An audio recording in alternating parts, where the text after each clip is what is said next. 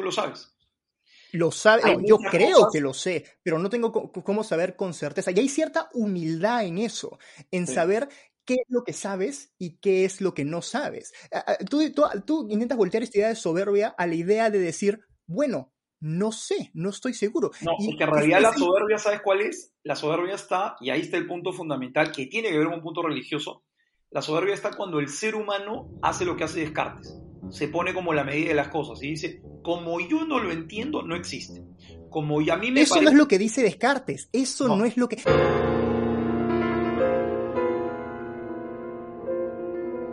Bienvenidos a otro episodio de Abogado del Diablo. Mi nombre es Javier Angulo. Estoy acá con nuestro invitado de hoy, el padre Jean-Pierre Teuget. Padre, muchas gracias por acompañarnos. ¿Cómo estás? Muy bien, Javier. Bueno, un gusto estar contigo y nada, en lo que pueda ayudar, conversar y dialogar y que pueda servir a, toda la gente que te escucha, pues encantadísimo. Tiene potencial de ser una conversación fascinante porque el tema es súper interesante y súper contencioso. Entonces, ¿cuál es el tema? nada más ni nada menos que la ideología de género. La ideología de género, si le preguntas a 10 personas qué es, 5 te van a decir que no existe y los otros 5 cada uno te va a decir algo distinto. Así que empecemos con eso, desde el comienzo. Primero lo primero, padre, para ti, ¿qué es la ideología de género? Mira, yo, haría una, eh, una idita hacia atrás en tu pregunta y eh, siempre es importante entender que más que qué es lo que es para mí o qué es lo que es para otra persona, es buscar qué es lo que es en realidad. Eh, Boesio era un filósofo romano del siglo VI, VII, después de Cristo. Él tenía una definición clásica que toda la vida en la filosofía eh, ha estado, que, en la cual decía que eh, la verdad es la adecuación de la mente a la realidad. Es decir, yo lo que hago para buscar, encontrar la verdad, lo, que hago es conocerla, ¿no? Conocer la realidad. Eh, esto cambia filosóficamente con Descartes, cuando Descartes hace la famosa frase de eh, pienso, luego existo. Es decir, ya la existencia de la realidad ya no está en base a lo que en sí mismo existe o se da, sino a lo que a mí me parece.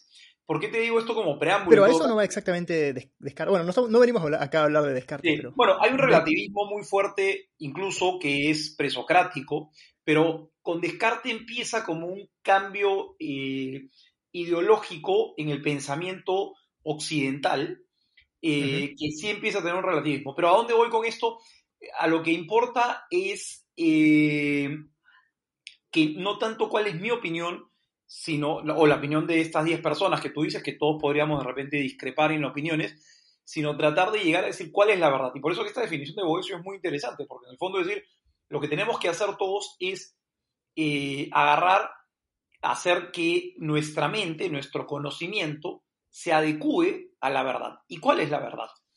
Cuando hablamos de ideología, la ideología es una idea, es un pensamiento que, al cual se le da un carácter eh, estable, sólido, como argumento, y se plantea esa idea como una posible forma de vida. Eh, por lo tanto, la ideología no existe en la realidad. ¿Me entiendes? O sea, si, nos vamos a, centrar en el término propiamente, o sea, estamos hablando aquí no de, de, una opinión, sino en el término propiamente de decir qué es una ideología. Una ideología es un pensamiento que alguien ha eh, inventado, que alguien ha presentado y que lo pone como una forma de vida. Y cuando se habla de... Una, o sea, una ideología se reduce a una serie de, digamos, la palabra dogmas tiene connotaciones religiosas, pero una serie de, digamos, bastiones ideológicos a los cuales se rige una, una persona o un movimiento de personas. Básicamente es algo que yo pienso, ¿no? Una forma de pensar, un contenido que yo creo que es importantísimo, que es verdad, que es fundamental y que lo planteo como estilo de vida. Y eso es lo interesante, porque la ideología no se queda en una, un comentario que yo te hago, sino que baja siempre o trata de bajar a la realidad, es decir, que los demás vivan esa ideología o esa forma de pensar. Y cuando hablamos de género, para, para hacer la, la separación de los términos y aproximarnos primero lingüísticamente a eso, el género es básicamente un invento en cuanto término para la aplicación de la descripción del ser humano, un invento que tiene su inicio más o menos eh, en la época de los 60 y que tiene un auge importante ya mundialmente en, eh, a partir de 1995, cuando se hace eh, la reunión que la ONU hace sobre las mujeres y se presenta este término usado, eh, estudiado, en fin, ya con un carácter público. Se le da como una partida de nacimiento y se dice a partir de ahora los estados van a tener que hablar de género. ¿Y qué cosa es el género? Eh, básicamente, para estas personas que presentan esto, es un reemplazo de la sexualidad. Toda la vida la humanidad, a toda la vida ha hablado de sexo, es decir, el ser humano nace hombre o mujer. Pero a partir de esta, este, este momento, que después te voy a contar un poquito cuál es la génesis propiamente de la ideología de género y quién es el padre de esta nomenclatura, eh, es que, y que como te, digo, tiene 1995 este carácter de ya presentarlo a la sociedad de manera pública, es decir, como ya una mayoría de edad, busca ser el reemplazo de sexo y a partir de ese momento el ser humano es un ser humano que tiene género, que ya no tiene sexo, sino género. Y entonces, ¿por qué, es importante los dos vocablos hablarlos separados a la hora que los juntas? Porque la ideología de género termina siendo un invento ideológico, un invento de una idea, de un pensamiento, que alguien lo presenta como una verdad y que le dice a la humanidad, a partir de ahora usted tiene que vivir esto como si esto fuese la realidad y la verdad. Entonces, eso de ahí es interesante cuando, lo cuando veamos todo el tema de la génesis del tema de género. Antes de ir, primero para clarificar, estoy asumiendo que estás hablando de la conferencia sobre la mujer del 95 en, Beijing. Sí, que tiene una repercusión también en nuestro país, ¿no? Porque... Claro, porque de ahí sale la, de, digamos, de fundamentos establecidos por la ONU que nacieron alrededor de esa época, se generó la muy controversial currícula educativa para, colegios, que hace unos años estuvo dando vueltas acá en Perú muy, de manera muy controversial. Tal vez podemos tocar de eso en un rato, pero primero, para, esta idea, quiero reconocer esta idea de que dices de que el género fue concebido como un reemplazo del sexo, lo cual no parece en realidad encajar con la concepción que tienen los académicos sobre el género. Sí. Mira, una primera cuestión es muy simple, que es experiencia. Yo tengo 49 años y hasta hace 20 el vocablo género no existía para definir a la persona. Lo único que lo usabas era lingüísticamente para hablar del género neutro cuando hablabas del artículo lo. Pero normalmente no había ningún tipo de acepción en ese sentido. Y nadie lo cuestionaba. No, es que tú dices, eh, oye, éramos menos modernos, no. Porque entre paréntesis, un peligro muy grande que la humanidad tiene hoy día es eh, presentar la modernidad eh, a partir del relativismo, es decir, que uno crea que las verdades cambian y por lo tanto eso me hace más moderno. Un ejemplo interesante es que la rueda, que existe desde pues infinidad de años y que el ser humano la descubrió, eh, responde a una verdad estable. Es decir, si mañana yo vengo y te digo, quiero cambiar la rueda porque quiero ser moderno para que sea cuadrada, los vehículos no van a avanzar. Entonces, la verdad siempre es estable, siempre es conservadora. ¿Y qué es lo que pasaba? El término género no existía. En la época que yo era chico, hasta los 20 años, un poco más, no existía. A ver, pero eh, rapidito, que la, la, la verdad es estable, es conservadora, pero es importante resaltarlo, la humanidad está en un constante intento de llegar a la verdad. Entonces, claro, en este caso tenemos bien, digamos, nos damos cuenta de que, ok, las ruedas redondas funcionan, pero en, un punto decimos, ¿qué tal si, si las ruedas no solo rodamos cosas sobre troncos, sino ponemos un eje con dos ruedas y ahí tenemos un carro para mover cosas? O sea, o sea, la rueda ha sido refinada con el tiempo, pero claro, le estás poniendo un ejemplo muy poco caritativo que es hay que hacerla cuadrada. Eh, no, o sea, si lo pones ese ejemplo, evidentemente no va a funcionar, no va a funcionar, pero la, rueda ha sido refinada. ¿Sabes por qué funciona descubierto la verdad. ¿Sabes por qué funciona perfecto?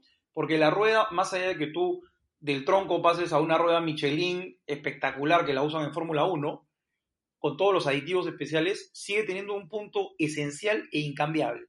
Y es que físicamente, geométricamente, es una rueda.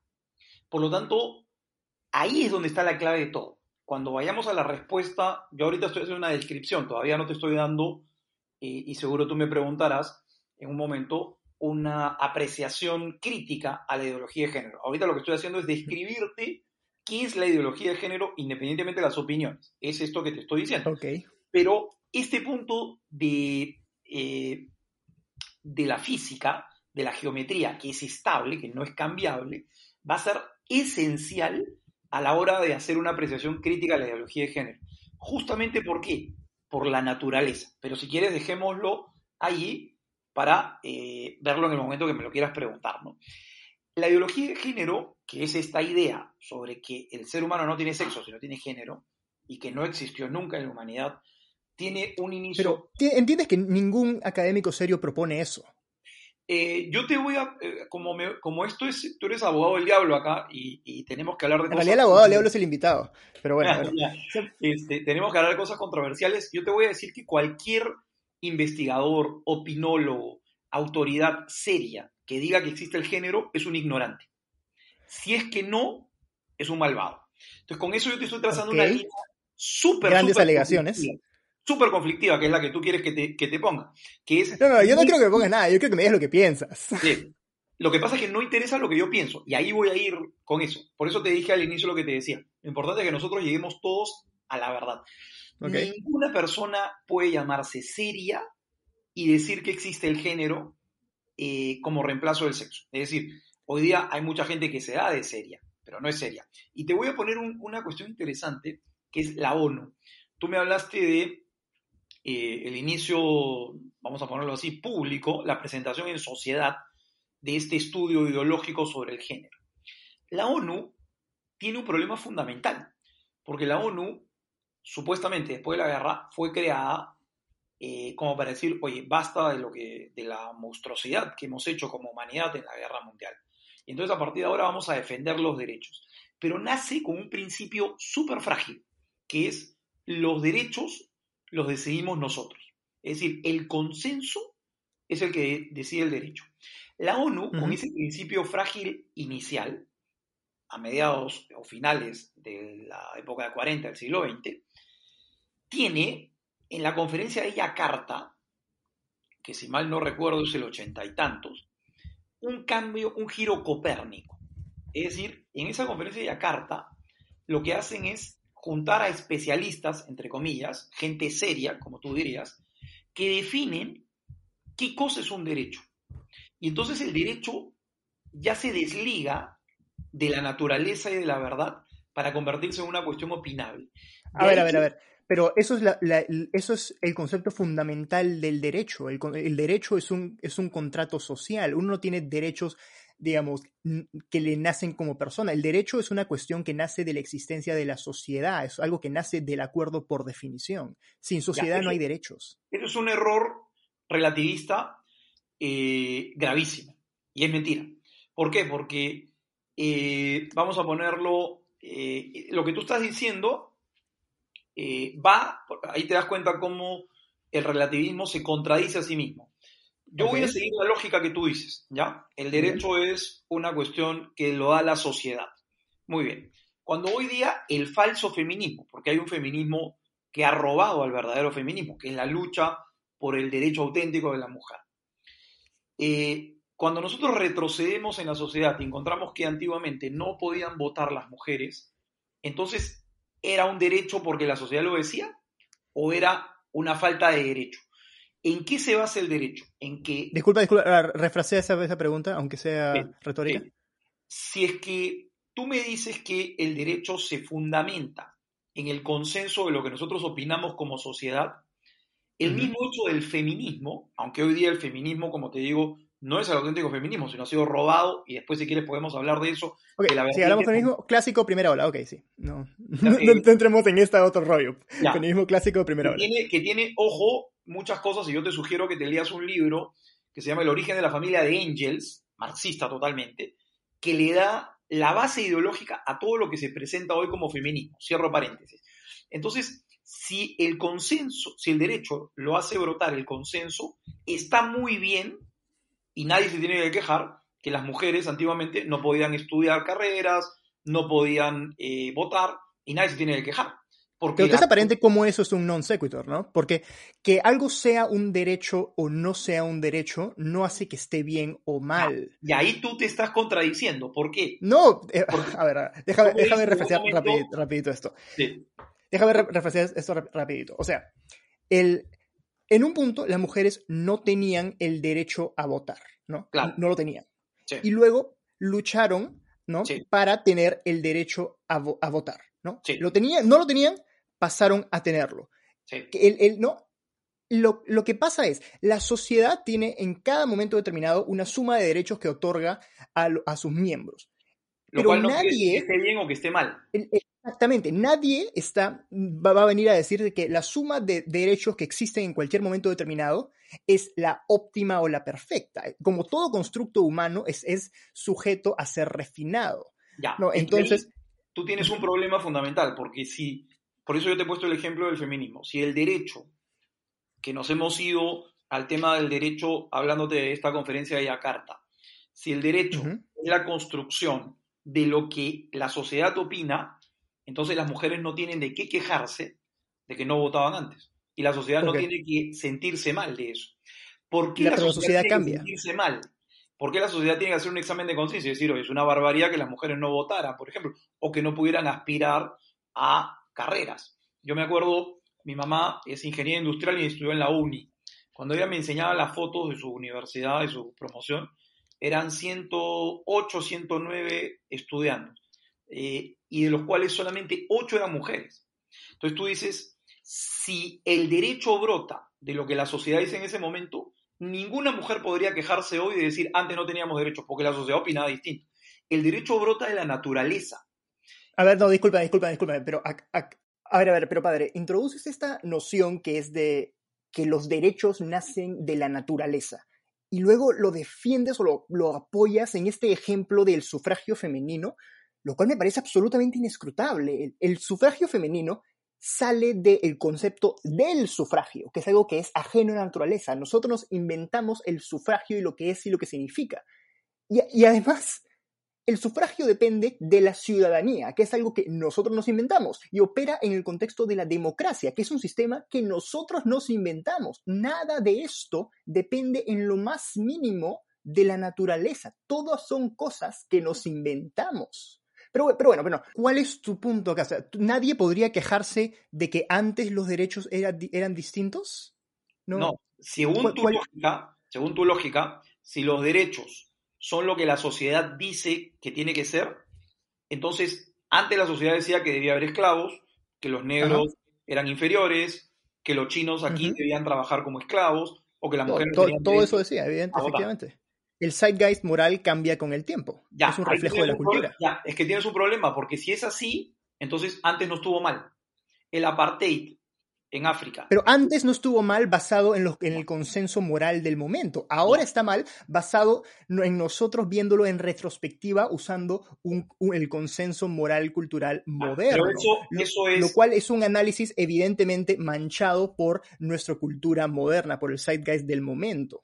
Claro. Por eso, uno, hay gente que dice, repito, alguien dice, por ejemplo, no sé, pues, Abraham Lincoln, Abraham Lincoln me parece una persona fantástica. Y alguien puede decir, ah, Abraham Lincoln puede haber eh, emancipado a los negros en Estados Unidos, pero igual era una persona profundamente racista.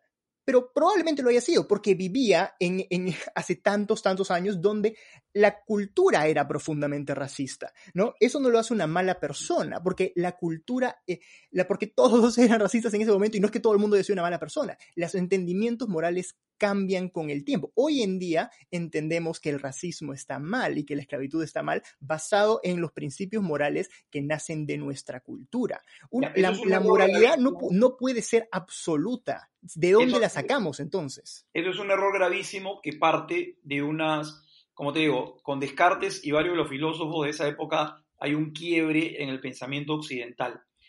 Y Rousseau decía, el hombre es bueno y la sociedad lo corrompe. Y eso no es verdad, porque la sociedad no hace que algo sea derecho y que tenga valor o no. que haya habido, que, hubiese eh, racismo y todas estas cosas que estamos hablando, esta inferioridad de las mujeres y en fin, estaba mal antes hoy y mañana por una razón fundamental, y es que el derecho externo o la ley positiva se basa en la ley natural, que es en el fondo la naturaleza humana. Y yendo al ejemplo de las mujeres o del apartheid, por ejemplo, el derecho es que todos somos iguales y todos tenemos la misma grandeza y dignidad. Cuando tú le quitas ese concepto, cuando tú le quitas ese concepto y lo pones al nivel de la opinión, ¿qué es lo que sucede? Sucede lo que pasa en la conferencia de la Carta, que ellos deciden, por la fragilidad del origen de la ONU en su cuestión de concepto, ellos deciden qué cosa es un derecho y quién tiene derecho. Entonces, ¿a qué te lleva la ONU, que supuestamente es la Organización eh, de Derechos Humanos, a decirte que es un derecho humano matar por el aborto a una criatura? Entonces tú dices, bueno. Pero discúlpame, eso es una absoluta bastardización del concepto científico, decir que es matar a una criatura. Pero no, estamos acá a hablar del aborto. No. regresemos al género. Y quiero, quiero regresar a esta cuestión. pero es importante entender que los conceptos del derecho no lo marca el consenso del momento, porque el tema de la ideología de género, el género y todo esto, brota en un momento determinado por una idea. Es decir, hay gente que dice, a partir de ahora, esta es la verdad. Cuando tú me dices, no hay ningún pensador serio que no hable de género, yo te estoy diciendo, Cualquier... Yo, no he dicho eso, yo he dicho ningún académico serio propone al género como un reemplazo absoluto del sexo. Eso no es algo que nadie discuta o esté hablando. pero, pero bueno, me parece que la teoría moral que estás proponiendo, digamos, no lo digo por ti, sino lo digo en un sentido estrictamente del contenido de la proposición, es sumamente soberbia, diciendo de que tu concepción moral del mundo es absoluta. La perspectiva. La soberbia, ¿sabes dónde está? Cuando volvamos a Boesio la verdad es la adecuación de la mente a la realidad. ¿Dónde está la soberbia? En el giro clave que hace Descartes, cuando dice la realidad la defino yo, pienso luego existo. Eso no es lo que significa cogito ergo, ergo sum. Eso no es lo que significa. Lo que dice Descartes es que nosotros tenemos herramientas limitadas para entender y procesar la realidad. ¿no? Entonces, no tenemos cómo saber qué es verdad y qué eso no. Eso, déjame terminar, déjame terminar, déjame Lo que dice Descartes es, nosotros no tenemos cómo saber qué es verdad y qué no. Podemos ser, y tiene este experimento, no, no experimento, disculpa, tiene esta propuesta del cerebro en el balde, ¿no? Podemos ser un cerebro en el balde y nosotros no, no, sabemos, ¿no? Y, de ahí sale el concepto de, de la Matrix y los hermanos Wachowski. Pero bueno, lo que, lo que propone Descartes es nosotros no tenemos que saber, no tenemos cómo saber qué es verdad y qué no es verdad, porque nuestras herramientas para entender la realidad son muy limitadas. Es nuestro cerebro que puede estar engañándonos. Pero yo sé que estoy acá sentado pensando sobre la realidad, pensando de, oye, ¿yo existiré o no existiré? No sé, no tenemos cómo saber, pero sé que lo estoy pensando. Descartes sabe que está pensando sobre si existe o no. Y el hecho de que está pensando sobre si existe significa que debe existir. Entonces, por, es, por esa, digamos, tren lógico, debe él existir, pero no sabe nada más. Solo sabe que existe porque es capaz de pensar sobre si existe o no. Eso es lo que, lo que habla, lo que habla Descartes. Entonces, Descartes, digamos, en cuanto se acerca a la verdad, solo habla de nuestra incapacidad de poder entenderla frente a un mundo que nos entrega los, los datos a través de sentidos que son muy poco fiables. A eso se reduce, digamos, en realidad, el curso introductorio de Descartes. Sí, lo que pasa es que en realidad no es que se reduzca eso. El idealismo y el relativismo que parten, eh, o sea, no se originan en Descartes, ciertamente, porque tienen algunos filósofos griegos también su, origen, es una actitud soberbia. Y ahí es donde está la soberbia. Y es en decir, yo no acepto la verdad. ¿Por qué? Porque al no aceptar la verdad, yo me pongo como la medida de la verdad. Tú me dices, yo pienso y por lo tanto me doy cuenta que existo. Sí, pero tú existes independientemente de que pienses. Un niñito que tiene dos días de nacido existe y probablemente no tenga la capacidad de categorizar. Una persona que está en estado vegetal o está en coma no tiene un pensamiento que nosotros podamos decir se da como se da en la vida normal y sigue existiendo. Y ahí ¿Cómo, sabes? ¿Cómo sabes que alguien además de ti existe? ¿Qué pasa si estás en la Matrix? La Matrix? ¿Es, probable? No, pero puede ser. No, claro, yo también puedo pensar lo que quiera, pero la realidad me dice otra cosa. ¿Cómo sabes? ¿Cómo sabes que lo que tú crees que es la realidad es en efecto la realidad? porque la tocas. ¿Porque lo ves, lo hueles? ¿Me entiendes? O sea, cuando tu mamá, por ejemplo, te, da cariño, te da afecto, te da seguridad, tú lo sabes. Lo sabe, yo creo que lo sé, pero no tengo cómo saber con certeza. Y hay cierta humildad en eso, en saber qué es lo que sabes y qué es lo que no sabes. Tú, tú, intentas voltear esta idea de soberbia a la idea de decir, bueno, no sé, no estoy seguro. No, y, que en realidad la soberbia, ¿sabes cuál es? La soberbia está, y ahí está el punto fundamental, que tiene que ver con un punto religioso.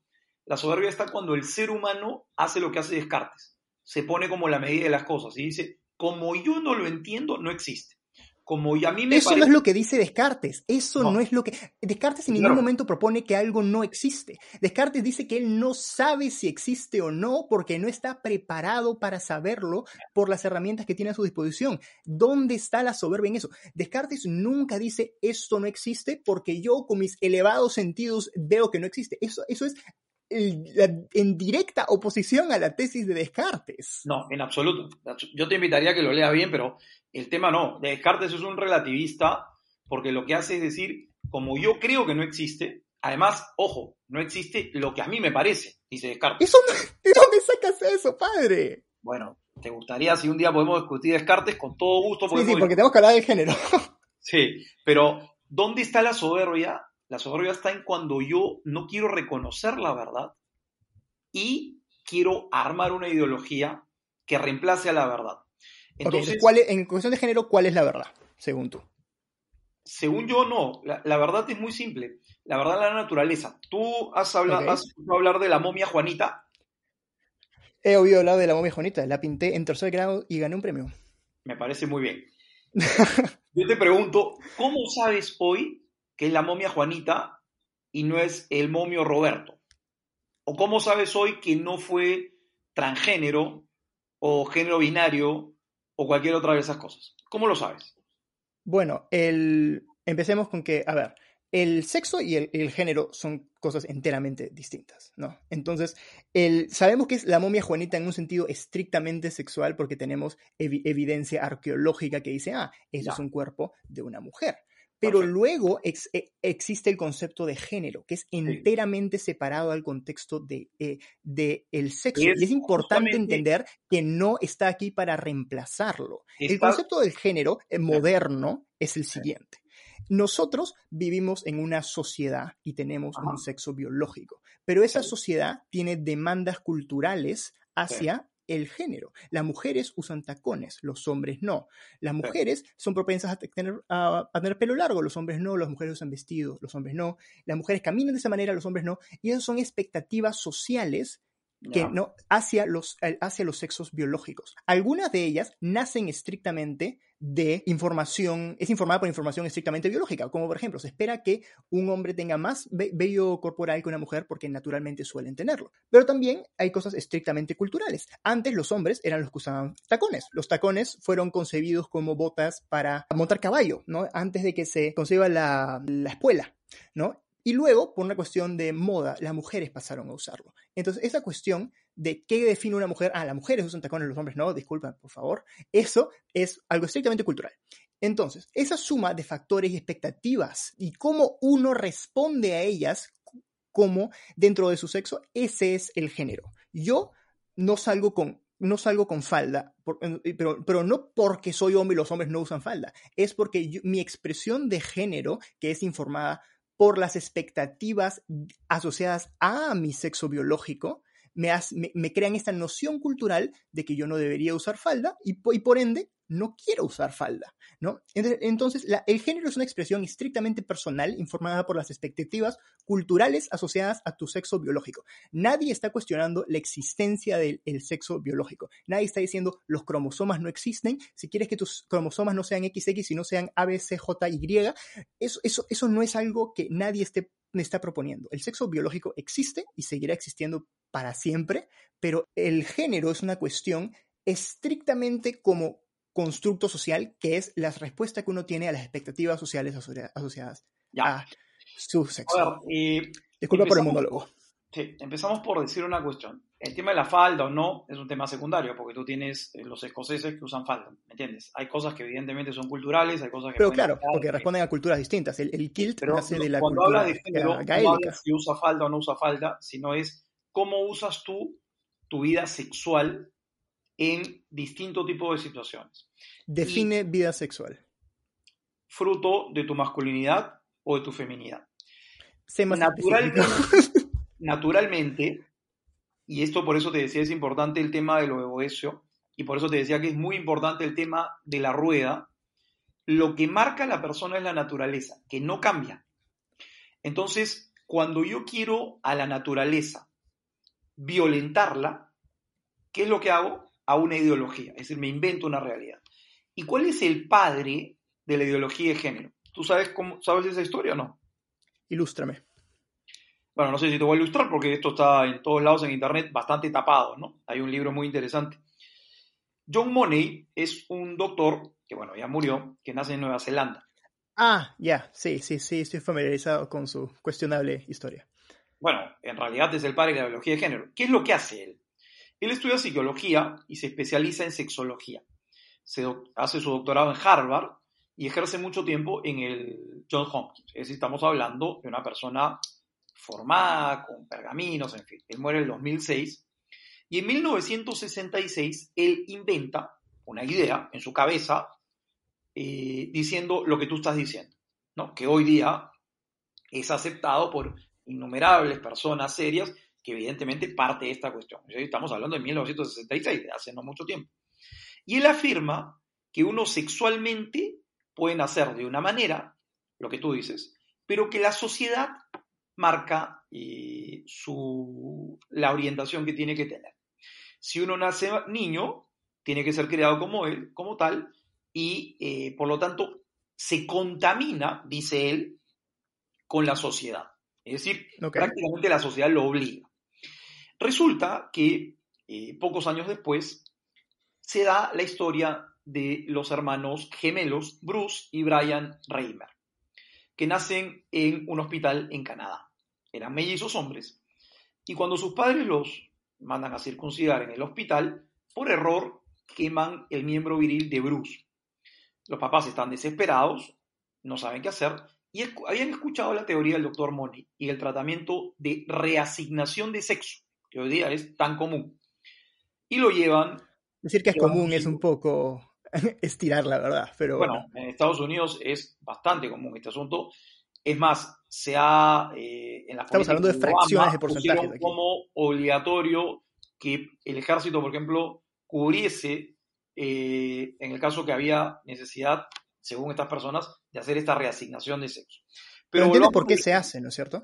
Sí, se hace, se hace. Lo cual No, pero hace- entiendes la no razón, la razón médica por la cual se hace. Sí, lo cual Porque hay una razón médica seria por la cual, por la cual se hace eso, no es frivolidad. No, es frivolidad absoluta y es un juego Ah, con la ok, entonces tenemos que retroceder un poco. Sí, pero bueno, Eh, eh, ¿Está familiarizado con el concepto de la disforia de género? ahí está el, el génesis, la génesis del asunto. Este Pero espera, ¿estás familiarizado con la disforia de género? Porque eso es importante. ¿Sabes lo que es la disforia de género? ¿Qué cosa es la disforia de género? La disforia de género es una condición am, psicológica muy complicada. La manera como me parece interesante o ilustrativo explicarla es relacionarlo a la dismorfia. La dismorfia es un... Aunque no, no es lo mismo que la dismorfia, me parece que ayuda ver, a espérate, no nos vayamos del asunto porque si vamos a hablar de la biología de género, hablemos del padre y del primer caso en la historia. Sí, sí, es que esta es una alegación muy importante de eso, de, y me, me parece que, que... Pero bueno, a ver, es que no quiero regresar a esto en el futuro y me parece que es importante mencionarlo, y justo es algo que acabas de mencionar, que me parece que es fundamentalmente equivocado. Y sería, digamos, sería algo incómodo re- regresar a un tema pasado, así que puedo, puedo soltar esto, en, Sí, sí, en- sí, en todo caso, para el público, Sí. ¿no? Y tal vez si, ti- si tienes alguna ano- anotación o, me- me- me- y- o si me estoy equivocando en algo me puedes mencionar. En la disforia de género me parece, me parece útil explicarlo relacionado a la, a dismorfia, que es cuando uno rechaza aspectos de su cuerpo por una cuestión estrictamente psicológica. La, la anorexia es un tipo de dismorfia. Hay gente que no quiere tener brazo derecho, por decir así. Y no es que sea una frivolidad de que qué divertido sería no tener brazo derecho, sino su cerebro rechaza su brazo derecho con una intensidad insuperable. Y estas personas son infelices hasta que literal se sacan el brazo derecho y esta ansiedad constante opresiva desaparece. No, no hay cura para esto. Entonces, muchas de estas personas recurren a quitarse el, brazo, porque no hay cura y bueno, mejor vivir sin brazo que absolutamente infeliz porque tu cerebro no decide, decide no cooperar con tu cuerpo. No es lo mismo que la disforia, me parece una manera interesante de explicarlo. La disforia lo que es es cuando tu cerebro rechaza tu cuerpo en, en cuanto a su género. Eres un hombre, biológicamente eres hombre, pero tu cabeza rechaza todo esto y eres absolutamente infeliz viviendo como tal. Esto no tiene cura. Si tuviera cura, enhorabuena, pero no la tiene. Entonces, estas personas tienen un índice de suicidio extraordinariamente alto, sobre el 40%, porque son fundamentalmente infelices con el cuerpo que tienen. Imagínate lo horrendo que debe ser eso. Estas personas, en, su, sobremanera, son las personas que hoy en día llamamos transgénero, porque que su cerebro rechaza su cuerpo de tal manera que transicionan a un cuerpo que les sea más cómodo. ¿Es una solución perfecta? No lo es, en lo absoluto, porque no hay cura. Pero la transición que hoy, en día recibe el, término muy elegante de cirugía de confirmación de género, es para eso, es para que estas personas que viven en constante agonía por la manera como funciona su cerebro puedan vivir vidas en, líneas generales felices, ¿no? Porque su cerebro funciona de esta manera. E, eso, eso, es importante mencionarlo, porque no es frivolidad yo creo que de la primera letra, la última que has dicho, estás equivocado. Y en todo. Que no es todo lo a decir de estas situaciones. Porque si yo voy a otro ejemplo y digo un violador, un violador tiene un trastorno en su mente con el cual no nació, sino que en un momento se dio. Si hay personas que piensan que tiene que cortar el brazo, es un trastorno mental. ¿Qué hay que hacer? Curarlo. Si no se no cura, es una persona que tú dices no tiene capacidad de tener libertad y se encierra en un manicomio, como a una persona que no tiene Ah, wow, wow, wow una persona, a ver, pero hay grados acá. una, persona porque sufre de... Déjame terminar. Termina, termina, termina. Tiene una tendencia a ser violador, yo lo que tengo que hacer es que sea violador, no, yo lo que tengo que reconocer es que hay algo que está mal en su cabeza. Si lo puedo ayudar a cambiar, cambia. Si no lo puedo ayudar a cambiar, porque está fuera de sí, es decir, no tiene la voluntad ni el entendimiento para cambiar, a esas personas se les encierra en una cárcel o en un manicomio o de alguna manera, ¿por qué? Porque tú no tienes que hacer que lo que está mal, y ahí va el término de derecho, se convierta en bueno.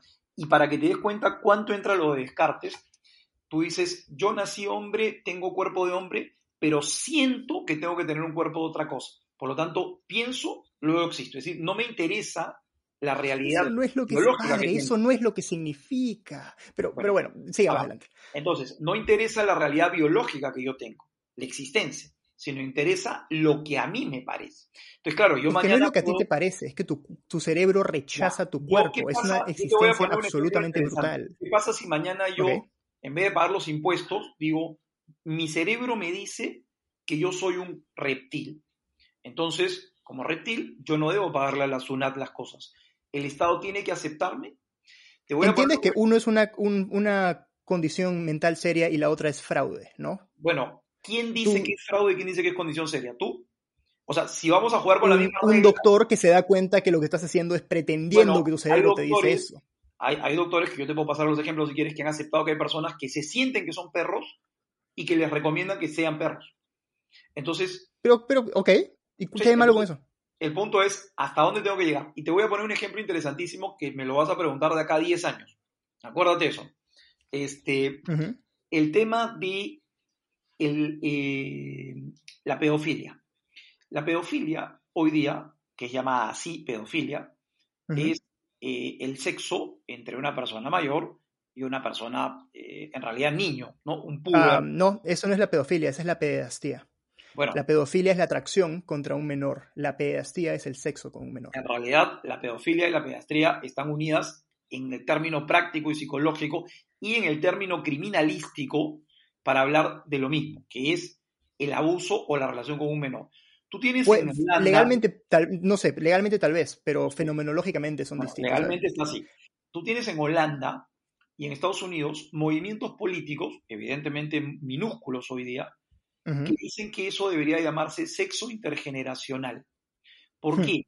Porque tenemos el derecho a que una persona, un niño, quiera tener relaciones con un mayor.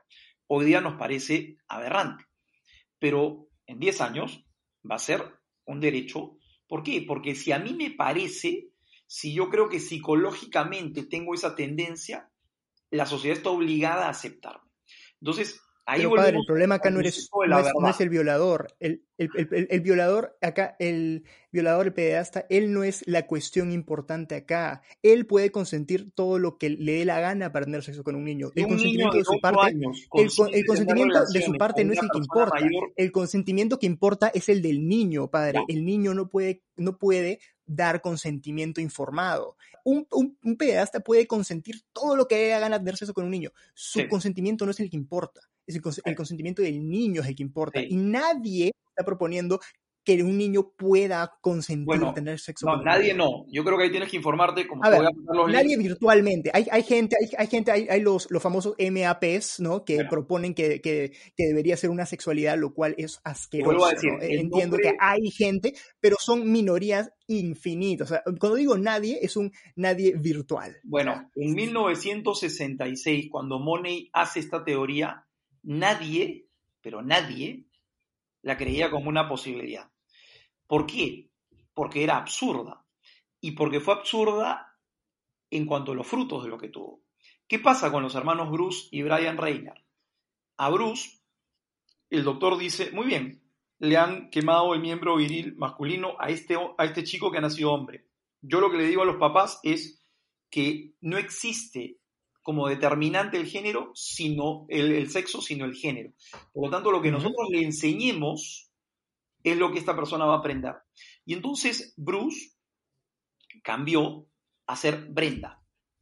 Y nunca le dijeron a ninguno de los hermanos, ni a Bruce ni a Brian, lo que había pasado, y les dijeron que había nacido a todo el mundo dos hermanitos, hombre y mujer. A Brenda, el doctor Money, durante mucho tiempo, la llevaba a su consultorio para enseñarle cómo ser mujer. Y llamaron a esto reasignación de sexo.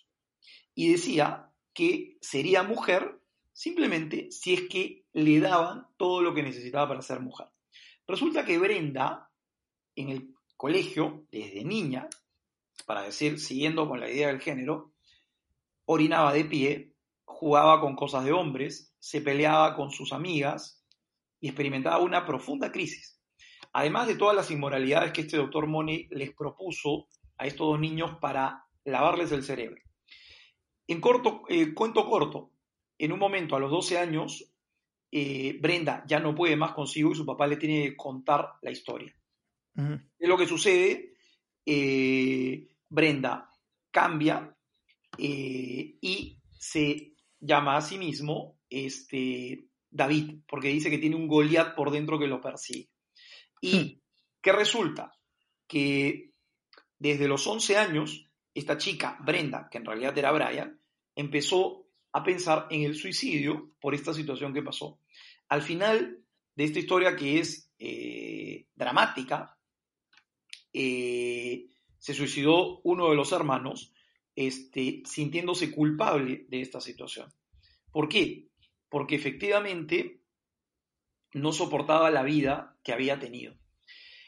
Esta historia, eh, o sea, a los 38 años se disparó, esta historia es la primera historia del género en la humanidad y la práctica de la primera teoría de la reasignación de sexo. ¿Y por qué es importante entenderla que además se oculta en todo este asunto? Porque yo puedo creer lo que yo quiera conveniente, yo puedo querer lo que a mí me parezca pero eso no hace que la realidad sea así. Y entonces resulta que cuando uno nace, nace con dos sexos y que son complementarios y necesarios para que la humanidad siga adelante. Y te voy a poner ¿Cómo que uno nace con dos sexos? Te voy a poner un término físico interesantísimo. Ah, nace con dos sexos potenciales, ya, entiendo que vas, ya, ya, No, no, no, potenciales no, son sexos que están marcados por el cromosoma y por el ADN. ¿Nace con dos? Cuando nace, nace con un ADN único. ah, nace con, con, uno de los dos. Sí, claro. No, no, no hay ya, no entendía que ibas. Ya, ok, sí. Entonces, te voy a poner un ejemplo físico interesante.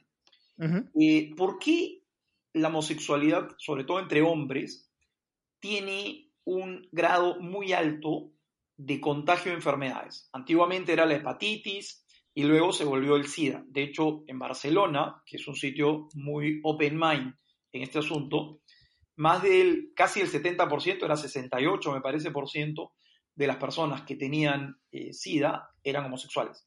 Y esto claro, una epidemia en, los 80, ¿no? Pero es una cuestión esta de educación. Te voy a dar un ejemplo. Educación, y eso es importante, el, el, SIDA pasó a ser categorizado como la enfermedad de los homosexuales y como son una minoría marginada, no se trató. A eso se, a eso se reduce la epidemia del SIDA. Estás equivocado. Y te lo voy a dar con una respuesta física. Las, eh, las relaciones homosexuales entre hombres implican una relación anal. No necesariamente. en cuanto al tema sexual, implica una relación anual, anal. no necesariamente. Puede haber es una elección que alguien puede tomar. Perfecto. si, podemos, si, si, quieres que entre los detalles, los griegos famosamente lo hacían con los muslos. Los griegos conocidos por su bisexualidad cultural. Vayamos al tema natural de lo que te estoy diciendo. O sea, mi teoría es que la biología de género es un invento, no responde a la naturaleza humana ni a la verdad estable y violenta la naturaleza y tiene consecuencias. Y una de esas consecuencias tiene que ver con el tema natural y físico. La mujer está preparada físicamente para recibir en la vagina el pene. Y la vagina tiene una serie de eh, componentes físicos que impiden que haya infecciones y demás cosas. Las vaginas son sumamente susceptibles a infecciones, mucho más que la mayoría de partes del cuerpo. Pero bueno, ok, sigamos. El ano está preparado solo para evacuar y por lo tanto tiene mucha fragilidad, por eso abre y cierra. Cuando abre fuera del el momento por el cual tenga que abrirse, eh, no tiene las defensas naturales que sí la vagina que está preparada para, para la recepción. Y de ahí es que muchísimas de estas enfermedades, te estoy diciendo, la, eh, la hepatitis antiguamente tenía que ver con el tema de la homosexualidad. Entonces, ¿por qué hay una transmisión mayor en este sentido? Porque son cosas que van contra la naturaleza humana. Que van contra la naturaleza humana. ¿En qué sentido van contra la naturaleza humana? Es, eh, pero, a ver, es como que me, como que me digas, a ver, para no salir del campo en el que estamos hablando, el sexo oral es universal entre hombres y mujeres. No van a tener hijos, no hay procreación, no hay eh, seguimiento de la especie. Si y, hay, y, y, No, bueno, y, o sea, no, no es y, porque la humanidad tiene una, una regeneración de especie. Si Juan tiene relaciones con Roberto y tiene este tipo de relaciones, lo que va a hacer es ir con la naturaleza y que se va a manifestar en este tipo de enfermedades. ah, pero tú hablas de la universalidad, o sea, como, digamos, en un sentido kantiano. No sé a qué te refieres, a ver si ya haces tu pregunta un poquito más específica. Ah, es que Kant dice que algo, si todo el mundo lo hace y resulta, tiene resultados negativos, no es moral, en, un sentido sumamente... Kant es en, en la línea misma de Descartes y de todos estos filósofos idealistas y relativistas, es el promotor de la inmoralidad eh, relativista. O sea, en el fondo, para Kant no existe la moral, sino que es bueno en la medida que a ti te parece que te hace bien o que me te estás bromeando. Me estás bromeando. Tienes que, tienes que estar bromeando. Porque Kant es como la persona menos relativista del mundo. Kant, es agresivamente no relativista. Eso es el chiste de Kant. Bueno, tendrías que de repente estudiar un poquito de filosofía, pero lo que Kant te dice es que la moral en realidad es lo que a ti te parece. Lo que a ti te Kant, Kant es, tan moralmente prescriptivista. Kant habla de la universalidad de la moral. Kant tiene principios morales sumamente rigurosos. Kant no es, es un prescriptivista moral, pero de lo más reacio. Padre, Kant es uno de los principales proponentes de la deontología. Bueno, de repente estás hablando de Alejandro Kant, pero no de Immanuel Kant.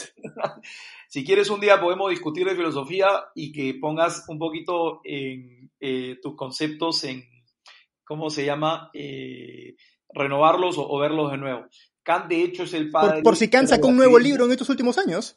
Me parece muy bien. No leerte un libro necesariamente hace que, te, que encuentres la verdad, sobre todo hoy día con un montón de relativismo. Pero Kant es el padre del relativismo moral. O sea, la moral... Padre, no sabes lo, cómo me duele lo que estás diciendo, pero bueno, ok, pero sí. Muy bien. Entonces, ¿qué es lo que sucede? Sucede que el relativismo de decir yo defino qué es la verdad y que hoy día mi sexo no interesa, sino lo que a mí me parezca, es lo que hace que vayas contra la naturaleza humana y con una verdad inscrita en la naturaleza. Y te voy a dar un ejemplo interesantísimo. Los seres humanos tenemos tendencias. y los, y los animales tienen instintos. Ambos tenemos tendencias. No, te equivocas. ¿Por qué? Porque el animal no tiene la libertad para salir de sus instintos, sigue la naturaleza humana, la naturaleza propia del animal.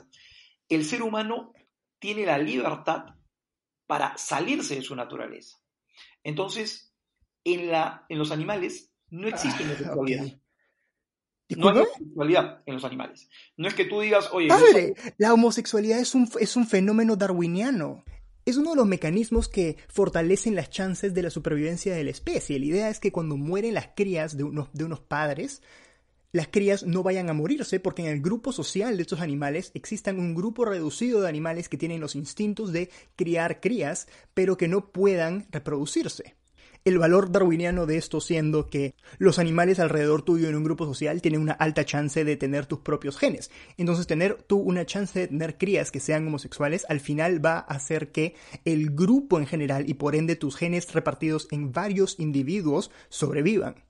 Por eso me parece tan, tan jalado los pelos que me decían que, la homosexualidad. Darwin, Darwin, de verdad no tiene absolutamente nada. Darwin. Discúlpame, discúlpame, discúlpame. Darwin no tiene ningún valor intelectual en su afirmación del tema del progreso o de la evolución. O sea, es totalmente ilógico. ¿Qué, cosas sobre la, la, la teoría de evolución por selección natural es ilógica? Para comenzar, ¿dónde está el origen de todo? Con eso nomás te hago la pregunta. La evolución no es un proceso que habla del origen de todo. No, justamente. Justamente. O sea, yo como justamente? el cualitativo de un mono a una mamá que te da de lactar a un niñito. ¿Dónde está el ¿Cómo? Disculpa, repite, repite. ¿Dónde está el salto cualitativo, que son los vacíos grandes de Darwin? ¿Dónde está el salto cualitativo entre un mono y una mamá que da de lactar o da la vida por su hijo, o un pintor o Miguel Ángel? A ver, no hay, asumo que estás hablando entre un, entre un mono y un ser humano. Eh, cuando dices esto de los vacíos, asumo que estás hablando de los eslabones perdidos, que tendré que asumir que no has leído sobre la evolución desde 1995, porque los eslabones perdidos se han encontrado hace 3.000 años. Pero, pero bueno. No existe, eslabones perdidos, mi querido Javier. Este, o sea, no hay forma que, no existe decir que de una película en un, en un, este, de un renacuajo brota Miguel Ángel. Hay un salto A ver, a ver, a ver, a ver. no es, el mono no evolucionó al ser humano. El mono y el ser humano pertenecen al mismo clado. ¿Qué es un clado? El ser, el ser humano, a Homo sapiens, antes llamado Homo sapiens sapiens, pero ha sido reclasificado a Homo sapiens, tiene los mismos ancestros que los monos modernos, pero también tiene los mismos ancestros que las vacas modernas y hasta, que los, hasta los insectos modernos, mm. pero nuestra conexión con los monos es más cercana y aún más lejana la de la vaca, aún más lejana la de, la de otros animales, insectos, y aún más lejana la de plantas, y aún más lejana la de protistas y hongos, etc. ¿No? ¿Dónde está la irracionalidad acá? La irracionalidad está... Eh, ¿Por qué el darwinismo, y, con esto vuelvo a la ideología de género, es una ideología? La verdad me parece más interesante el darwinismo acá. ¿Por qué el darwinismo y la ideología de género son ideologías? Porque son... El darwinismo es una teoría científica, no, una hipótesis científica. La científica no tiene absolutamente nada. Vamos a discrepar. ¿Has leído el origen de las especies de Charles Darwin? ¿Has leído el origen de las especies de Charles Darwin? ¿De dónde estás sacando esto? Bueno, a ver, a ver, vamos, voy a darte el tema. Una persona que da su teoría sobre las cosas y que no que no es lo mismo que hipótesis. Que no tiene como La gravedad es una teoría. Que no tiene la relatividad es una teoría. Es evidentemente una ideología.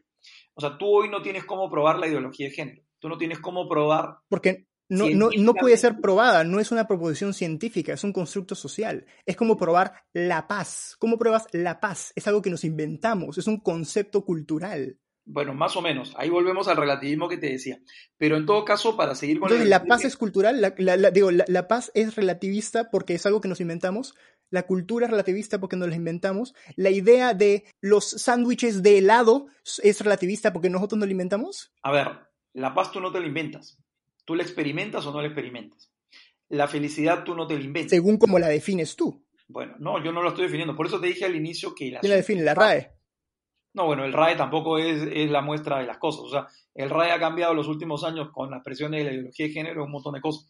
Hoy día estamos copados, en general, por un relativismo que tiene bases filosóficas en Kant, en Descartes, en Nietzsche, en fin, en una serie de filósofos, en la Revolución Francesa y un montón de cosas en donde el eje de la vida se vuelve el ser humano. ¿Y eso qué significa? Que yo defino qué es la verdad y qué es lo correcto. Y por lo tanto, yo defino hoy que existen géneros y que pueden existir 2, 10, 20, 102, como te presenta hoy entre el Facebook, la ONU hace tres años te presentaba, me parece que 103 géneros. Entonces yo puedo cambiar lo que quiera. Yo puedo ser cocodrilo, ¿De dónde sacabas esto de 103 géneros? Porque en, fundamentalmente el género no es cuantificable. Es como decir que la cultura es cuantificable. De hecho, una de las cosas que veo es que te voy a pasar varios, varios enlaces para que veas, porque creo que ahí te falta un poquito de, información, pero para que la tengas. La ONU declaró hace, no te estoy diciendo si hace dos años, tres años o cuatro años, sacó un comunicado donde decía que existían para ellos, me parece que eran 102, 103, 106 géneros a ver, pásamelo para, para hacer cualquier cosa, hacer anotaciones. la cantidad de información enorme que tengo. El Facebook. Sí, y para hacer anotaciones para los oyentes. Sí, el Facebook, por ejemplo, tiene una cantidad enorme. No me acuerdo si era más de 50 de géneros que tiene. Pero, pero, ahí estás hablando, creo que, identidades sexuales, que no es lo mismo que género. Ah, pues, ese es el punto, mi querido Javier. ¿Que no es lo mismo? tú te vuelves la medida de las cosas y dices, yo hoy quiero ser esto, mañana me siento aquello, pasando me siento aquello, que no está acorde con la verdad natural, es decir, de la naturaleza humana, que se puede probar por la ciencia y la biología, tú estás inventando cosas. Tú puedes respetar. Pero, profesor, profesor, pero padre, me parece, digamos, algo descarado que invoques a la biología cuando estás acá diciendo que la teoría darwiniana de, la televisión natural, formalmente aceptada por el Vaticano, es una, una invención loca. Darwin es poco serio porque él no tiene, él da una teoría y una ideología conclusiva sin tener los fundamentos. La biología sí te puede probar que un ser humano o no. Es que Darwin no tiene la posibilidad de decir que una madre que da la vida por su hijo es la continuación de una ameba que empezó a desarrollarse. Hay un salto cualitativo y ojo, no, la, cualitativo viene de calidad. Eso se lo otorgas tú por tu cultura. No hay nada, no, un ser humano que hace X, Y, Z no es intrínsecamente mejor a un zorro buscando bellotas. Eso es algo de tu concepción cultural. eso es, una, te parece mejor. un error tuyo que brota de esto que decíamos del derecho. O sea, si yo tengo que, brota del derecho. Sí, pero que el derecho no lo defino yo ni lo invento yo en un momento. El ser humano tiene una dignidad infinitamente mayor a la de un animal, a una ameba, una gallina o la un zorro. Creo que hace un rato estábamos hablando de soberbia, ¿no? No, no es soberbia. La, verdad no es soberbia. La soberbia está cuando tú. Pero tú decidiste que es la verdad, padre. ¿Quién dice que es la verdad? Tú eres el que está alegando que esta es la verdad. No, no. A ver, la verdad. Y además es una verdad de valor, un concepto tan nebuloso como el valor. Sí. Es que no, el valor no es nebuloso. Por eso te digo, si yo tengo que definir dónde está el cuello de botella de todo lo que tú dices, que además es, ojo, propio de una cultura en la cual tú has crecido, porque yo he crecido en otra cultura, y es una cultura relativista. Ese es el punto de fondo que, es el gran paraguas de todo. Es decir, no existe una verdad, sino yo la defino. Yo defino qué es el derecho, yo defino qué, qué cosa es el género, yo defino qué quiero ser hoy día, yo defino qué quiero ser mañana, yo defino si la biología es buena o no es buena. Entonces... Pero padre, esto es tan fácil, ¿no? Tú tienes todo lo que tú crees, te gusta y tú dices, esto es verdad. Y todo lo demás, ¡pah! relativismo. Todo lo que yo creo, eso es verdad. Es tan fácil. Pero...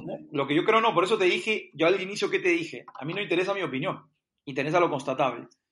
pero te dices que no te interesa tu opinión y luego has procedido a disparar tu opinión por todas partes. No es mi opinión. Justamente ese es el punto, mi querido Javier. No es mi opinión.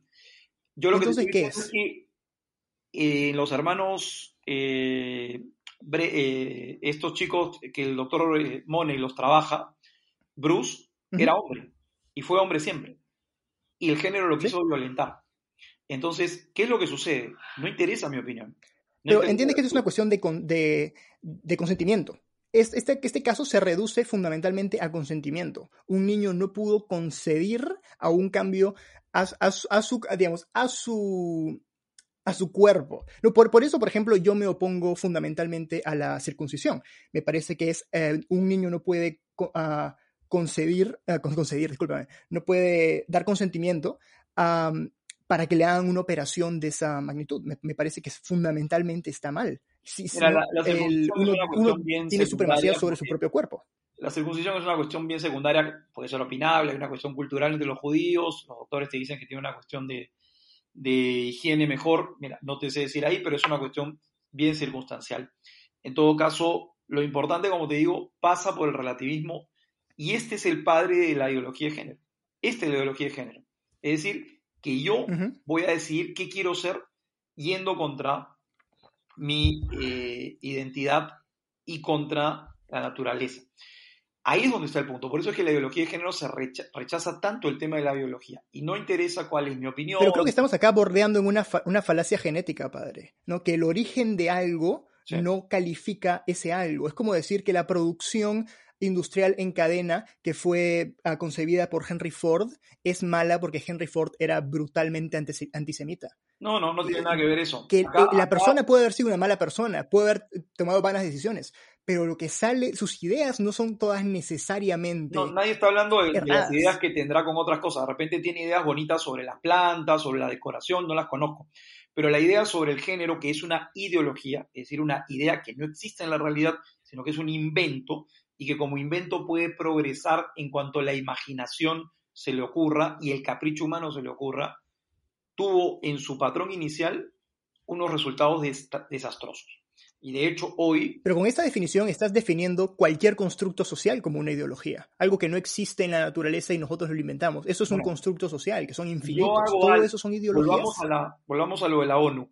Y bueno, y aquí ya voy acabando porque tengo ahorita justo una reunión también ahora pero mm, una pena. Sí, ya estamos acercándonos al límite de tiempo. Sí, no, ahorita el programa nos va a votar a los dos. Sí, padre, por favor.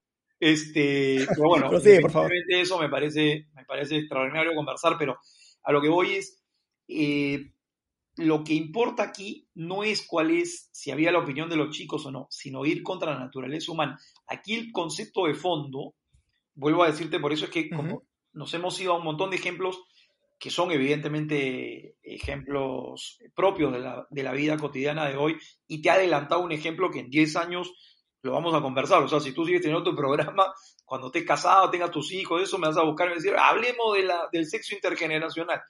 ¿Por qué? Porque cuando yo, abro, la puerta de decir, todo es relativo, yo defino las cosas, las personas definimos qué cosa está bien y qué cosa está mal, eso fue el tema clave, el giro copernicano que dio la ONU y que permitió lo que sucede hoy, que te diga hay que defender los derechos humanos, pero hay que matar a los niños. Te voy a poner un ejemplo sencillo para acabarla.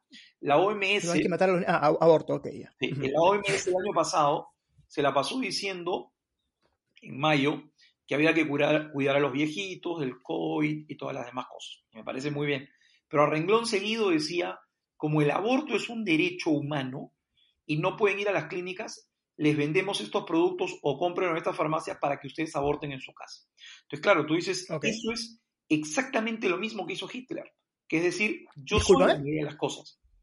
El relativismo de hoy, ideología de género... Eso es lo que hace cualquier legislador en todo caso. Bueno, no el legislador hace la cosa correcta. Por eso que la ley positiva, si no, está, Hitler? si no es base a la ley natural, es peligrosísima. Hitler, ¿qué dijo? Yo decido quién es bueno y quién es malo.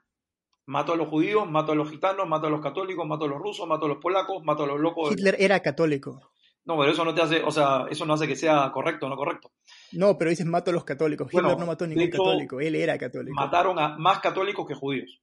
Eh, entonces, eh, es importante entender que cuando. Los, Discúlpame, pero las correas de los oficiales nazis decían Dios de nuestro lado. Bueno, pueden decir lo que quieran. él era católico y gran parte de su fundamentación es católica. Pero bueno, no venimos a hablar de esto. Eso no es cierto y te equivocas. Y de hecho, la mayoría de los asesinados fueron católicos. Pero que yo diga Dios. Pero también es por reflejo de Alemania en la época, seamos justos. E-, era un país. Eso, que, que, la persona sea católica, no sea, o sea, disculpa, católico, que son unos malvados. Disculpa, disculpa, no, dije, tienes razón, católico no, cristiano, no eran católicos, eran cristianos, estamos en, Alemania. Ojo, independientemente de que sean cristianos o no, la religiosidad no te da una bondad natural, tú la vives y la quieres. Hay gente que es católica y que es malvadísima, y hay gente que no es católica y que es buenísima. Entonces, claro. yo creo que no es que eso te lo dé naturalmente, sino que tú lo usas como opción. Pero a dónde voy. Tienes toda la razón. A dónde voy es que nosotros necesitamos, y yo creo que el diálogo fundamental, Javier, que tiene que ir, es ese, esa pregunta que le hace Pilato a Jesús. ¿Qué es la verdad? Que tú en un momento me la haces. Porque nosotros como humanidad debemos ir a la verdad. Cuando nos quedamos en la casuística, efectivamente, hay un montón de cosas que discutir. Hay cosas que, como te digo, yo te puedo fundamentar por qué el aborto es un asesinato, por qué la ideología de género, como estamos hablando, evidentemente con la cortedad del tiempo, es un problema biológico ir contra la naturaleza. Pero lo que nos toca hacer como humanidad es preguntarnos qué es la verdad. Y la verdad no la define la ONU en 1948, no lo define lo de Yakarta, como te digo, en el ochenta y tantos, o no lo define Beijing en el 95, o no lo definimos nosotros en este diálogo. Lo que nos toca es aceptar la verdad y conocerla. Y si es posible conocerla. Hay cosas en las cuales somos limitados, ciertamente. Hay cosas que la humanidad va descubriendo cada vez más. O sea, no sé, yo le cuento a mis sobrinos, tú, tú estás en una, en un, has nacido en una época de internet, de celulares. Bueno, yo cuando era chico no existía internet y celulares. Yo le cuento eso a mis sobrinos y me miran como si yo fuera un extraterrestre. Este, porque claro, tú dices, yo te digo, Javier, este, no vas a tener internet, no vas a tener celular durante un año. Tú me dices, me muero. Bueno, pues así vivíamos. Sino cómo hago mi podcast. Para comenzar, ¿cómo te vas a comunicar? O sea, no, no hay forma que nos comuniquemos, desde, salvo por señales de humo.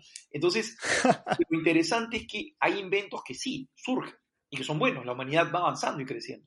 Pero cuando la humanidad se convierte en la medida de la verdad, ahí es donde tenemos los problemas. Y vuelvo a decirte, el ejemplo de Hitler y de los totalitarismos que han sucedido en la historia son interesantísimos y tenemos que aprender de eso. ¿Por qué? Porque yo no soy quien defino la verdad. Yo no digo hoy puedo ser mujer, mañana hombre, pasado transgénero, traspasado cocodrilo y ahí volver a hombre. No, yo tengo que conocer esa verdad. Y las consecuencias de ese no vivir la verdad son nefastas la tristeza, la angustia, la depresión, el sinsentido, la amargura, el conflicto, un montón de cosas que hoy vivimos como sociedad y que antes no vivíamos. Yo te puedo decir, mira, cuando yo era chico no existía esto que íbamos al psicólogo, no, y no es que éramos... Pero eso hay que ser justos acá, eso es porque nuestro entendimiento de la psicología en esa época como humanidad era sumamente rudimentario. No, no, no es que... Te lo voy a decir, te lo voy a decir porque yo he vivido, o sea... ¿No era rudimentario? ¿Era avanzado? No, probablemente faltan cosas, pero ojo, yo creo que hoy no es que haya una diferencia de la psicología con lo que había antes. Hoy lo que la diferencia está fundamental es que mucha gente experimenta un vacío en su vida que antes no lo experimentaba. Y que te habla de que el menú que hoy se da no es el mejor. Y la gente hoy, por más de que lo tiene todo y que pueda hacer lo que quiera, no necesariamente es feliz. Entonces yo creo que un tema interesante que tú en algún momento valdría la pena que abordes, trabajes, preguntes y pongas en tus podcasts creo que va en esa línea, porque es como eh, la piedra angular de todo. Si la verdad existe, todo se ordena. Si podemos conocer la verdad, evidentemente con los límites que la inteligencia humana tiene, todo se ordena. Y si Es un tema fascinante, ¿no? La idea de si la verdad es absoluta o relativa. Me, parece un tema súper interesante. y me gustaría hacer un episodio sobre eso en, la siguiente temporada. Mira, de hecho, yo creo que ahí es donde está el arreglo de muchas cosas. Es como cuando tú tienes, voy a poner un ejemplo un poco culinario, pero dices, oye, no sé, yo tengo unos regadíos en un montón de sitios, y en un sitio sale agua manchada, el otro con, con piedras, el otro con barro. ¿Yo qué tengo que arreglar? Tengo que ir a la bocatoma general del agua y decir qué es lo que está pasando. ¿Hay un filtro bueno? ¿Se está ensuciando? ¿Cómo? Yo creo que la bocatoma de todos estos temas está en esa pregunta. ¿La verdad existe? El concepto de la verdad. ¿Cuál es la verdad? ¿Por qué? Porque eso nos define, no. Voy a, cierro con esto nada más ya para dejarte la diferencia entre abortar o no está en una pequeña pregunta. ¿Ahí hay un ser humano o no? Claro, a eso se reduce, exactamente. Y, lo interesante, ¿no? Es que gran parte del, debate va alrededor de que las mujeres elijan sobre su cuerpo, lo cual me parece fantástico, pero me parece que no llega al punto de choque entre ambos lados. El punto de choque es, ¿estás matando a alguien o no estás matando por eso, a alguien? Por eso te digo, creo que en la ideología de género, en el tema del el darwinismo, los temas que han salido hoy día, el tema del aborto y miles de otros temas. Y como te digo, en 10 años me vas a llamar y me vas a decir, oye, hablemos del sexo intergeneracional. Este, siempre todo va a ir a la boca toma de todo, que es la verdad. Ese punto es fundamental, porque si no existe la verdad, si no la podemos conocer, si no es estable, si no es permanente, todo vale. Pero si existe la verdad, la podemos conocer, está escrita en la naturaleza y podemos tratar de vivirla, entonces ahí tú encuentras respuestas para todo. Y ese es el punto fundamental, creo yo, al cual tenemos que ir las personas. Independientemente Me parece un, creas en Dios, cierre contundente. Me parece un cierre contundente a, tu, a tu, idea. Esencialmente eso, ah, no, a eso se, se reduce de tu, de tu argumento, a esa noción de la verdad. Es lo que yo te decía al inicio. Tú me preguntas, ¿cuál es tu opinión? No interesa mi opinión. No, no interesa lo que yo opino. O sea, interesa cuál es la verdad y si podemos alcanzarla. Exactamente. O sea, a ver, yo te voy a escuchar. Si tú quieres pintar la casa de verde, rojo, haremos un, un congreso y las opiniones serán interesantes. Pero hay cosas en las cuales las opiniones las respeto, las escucho, las atiendo, las valoro, pero no las tomo en cuenta. Porque lo que tengo que tomar en cuenta no es la opinión, es la verdad. Y ahí es donde creo que nosotros debemos ir. Este, pero uno siempre tiene que tener la humildad de saber aceptar que uno no siempre tiene la verdad. Yo te voy a decir una frase más contundente. Ninguno de nosotros tiene la verdad. ¿Por qué? Porque la verdad nos precede. Esa definición de Boesio es fundamental. La verdad es la adecuación de la mente a la realidad. La verdad me precede. Yo soy un espectador de la verdad, un reconocedor de la verdad. ¿Quién es el más humilde de todos? El que acepta la verdad. ¿Quién es el más soberbio de todos? El que niega la verdad. El que se pone a sí mismo como la medida de la verdad. Y la verdad no la tengo yo. La verdad no la tienes tú, la verdad no la tiene la iglesia, la verdad no la tiene... No. Todo nos toca acercarnos, conocerla, aceptarla, reconocerla y tratar de vivirla, porque no siempre es fácil vivirla, ¿no? Pero ese es el, Pero el kit de la cuestión es encontrarla, y ahí está la dificultad.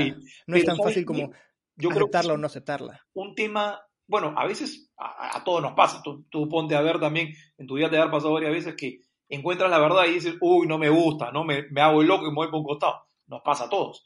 Pero yo creo que sí es importante que al ser un tema tan trascendente, la humanidad tiene que hacerse esa pregunta. Necesitamos conocer la verdad. Y en ese sentido nos tenemos que sentar todos en la mesa y decir, oye, necesitamos la verdad sobre esto, sobre esto, otro, sobre... conozcámosla, pongámonos a buscarla. Yo creo que ese es el punto fundamental. Pero bueno, ha sido un gusto conversar contigo. Este... Ha sido una conversación fantástica. La verdad, yo estaba. Evidentemente, me, nos hemos quedado cortísimos este, y nos hemos tirado una hora y cuarto. Pero bueno, este, nada, yo creo que si logramos todos eh, caminar por ese camino de Boesio, probablemente la humanidad cambie mucho. O sea, busquemos la verdad, adecuemos nuestra mente a la, verdad, aceptemos la verdad y tratemos de vivirla. Creo que eso nos va a ayudar a todos. Fantástico. Sí, no, me, parece un, cierre muy contundente. Gracias, padre, por acompañarnos esta casi ya hora y cuarto en esta conversación. Aburrieron, todos los que te escuchan. Ya están comiendo maní y además a nuestros oyentes, claro, muchas gracias. Sí, se han quedado, si no están comiendo maní, ya se quedaron hasta el final y han llegado hasta el final del episodio. Este ha sido Abogado del Diablo, el segundo episodio de la tercera temporada. Si quieren, tienen algún comentario, cualquier cosa, en Twitter somos arroba diablopod. Diablo POD como podcast todo junto. Si alguien tiene algún tal vez un tema interesante que le gustaría discutir en el podcast, no sé, arroba diablopod, cualquier cosa. De nuevo, padre, muchas gracias y muchas gracias a ustedes los oyentes por sintonizar Abogado del Diablo.